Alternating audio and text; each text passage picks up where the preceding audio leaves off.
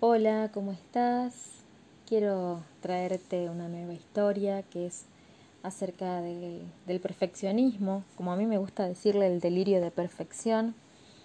Esta historia es de una joven de 16 años que, me busca y me, y me consulta acerca de un conflicto que ella misma describe como que sufre de perfección.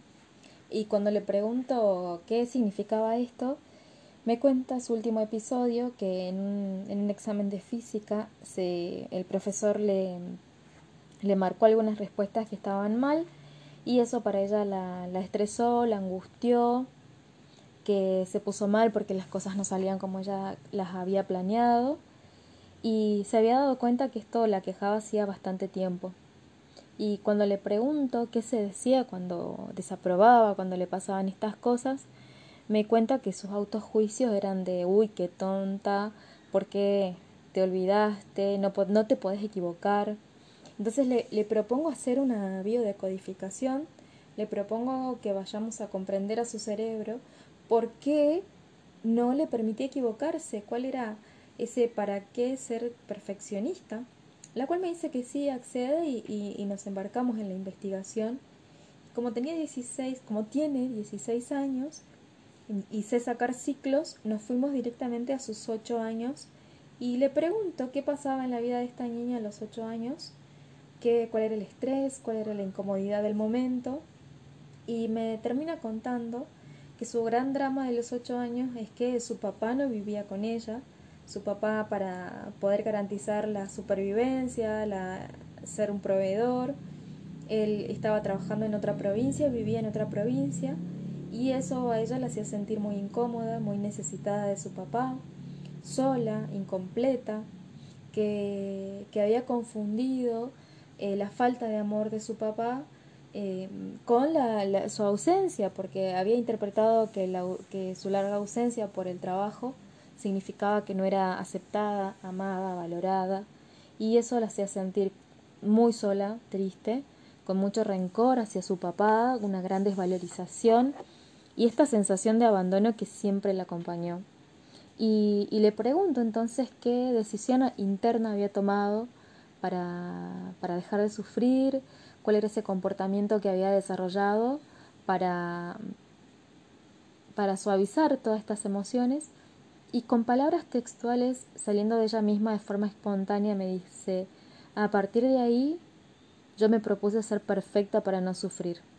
Me sentía incompleta y a partir de ahí quise ser completa en mis estudios. Y para ser completa en mis estudios me tenía que sacar siempre 10. Y además empecé a creer que si era perfecta me iban a amar. Entonces a partir de ahí queda instalado su programa, ese programa de que si es perfecta la van a amar, pero sobre todo si es perfecta papá la va a amar y la va a reconocer. Entonces eh, pasan los años y hoy con 16 años se da cuenta que estaba repitiendo la misma historia, que todavía se sentía en, en carencia de ese gran amor de papá y con esta creencia, con este juicio de que si era perfecta iba a recibir el amor. Así que cuando comprendió por fin que su cerebro lo único que quiere es garantizar su supervivencia y que eso la, llevó a que la única manera de garantizar el, amor era siendo perfecta, se da cuenta que ya no le servía para nada, se da cuenta que no le conviene tener esa clase de creencia acerca del amor y la perfección y empezamos a hablar entonces ahora sí de distinciones eh, de coaching ontológico para poder reprogramar esto que, no, que se acaba de dar cuenta. Y, le pregunto entonces qué sí quería creer a partir de ahora y me dice, no tengo que ser perfecta para sentirme amada. Y le muestro que nuestro cerebro no distingue la palabra no. Cuando, si vos estás escuchando este audio y te, y te digo que, que no pienses por favor en un elefante rosa, lo primero que se te viene a la cabeza es pensar en un elefante rosa. Entonces cuando yo le digo a mi cerebro no tengo que ser perfecta, estoy dando como una orden contrariada. Y empezamos a hablar y fue maravilloso esta charla porque le empecé a mostrar dos distinciones ontológicas para que pueda reprogramar de manera orgánica y ecológica su nueva creencia y le cuento la diferencia entre aprobación y aceptación. Le muestro que hay un abismo, le muestro que para sentirme aceptada, también tengo que sentir que soy suficiente, tengo que, que, ver que tengo todos los recursos necesarios para dar el siguiente paso, que una vez que puedo ser suficiente puedo ser rigurosa. Rigurosa significa cumplir con todas las condiciones de satisfacción que, que establezco, que elijo cumplir, y que excelente, que es un nivel aún superior, significa que siempre estoy dando más de lo que me propongo, que siempre estoy siendo mi mejor versión y que el único parámetro de comparación soy yo misma en mi pasado. Y que ser excelente no tiene nada que ver con ser perfeccionista, porque la perfección es un delirio, es una fantasía abstracta, es un agotamiento permanente, donde estoy luchando y sobreesforzándome por alcanzar algo que no existe, que no tengo cómo medirlo.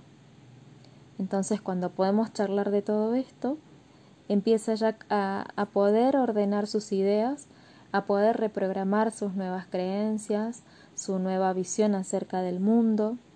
Y hablamos también un poquito acerca de, de su papá, porque a partir de los ocho años, que ella siente la ausencia de su padre, también empieza a reclamarle cosas, a pedirle, a criticarlo, a desvalorizarlo, y, empezamos a ver que su papá también era suficiente, que ya le había dado todo, que es la vida, y que a partir de ahora, como una joven adulta, todo lo que ella quisiera hacer dependía de su responsabilidad. Espero que esta historia te haya gustado, te, te haya servido para reflexionar. A mí me, me encantó, me sentí muy honrada por presenciar el cambio, la transformación de una joven adulta con muchas ganas de aprender y de superarse. Entonces te quiero preguntar si, si vos alguna vez estuviste con este delirio de perfección o si aún estás con este delirio de perfección y si te das cuenta que no se puede medir, que el antídoto a ese delirio de perfección es sentirnos suficientes. Y ser suficiente significa que tengo todo para dar el siguiente paso. Que sí, puedo mejorar, puedo mejorar muchísimo, pero soy suficiente. Y como me dijo esta joven, darme cuenta que soy suficiente es darme cuenta que tengo los cimientos necesarios para hacer todo lo que me proponga hacer, aún honrando a mis padres, ¿no? Y más aún honrando a mis padres. Y, y le propuse, la desafié a que, a que vea que cuando se entramos en, en, este, en este círculo de honrar a nuestros padres, nuestra vida cambia completamente a una dimensión superior. Te deseo exactamente lo mismo para vos que estás escuchando esto. Soy Ángeles Vargas Lonsalles, soy biocoach y me puedes encontrar en Instagram como arroba Ángeles Vargas Lonsalles. Hasta la próxima.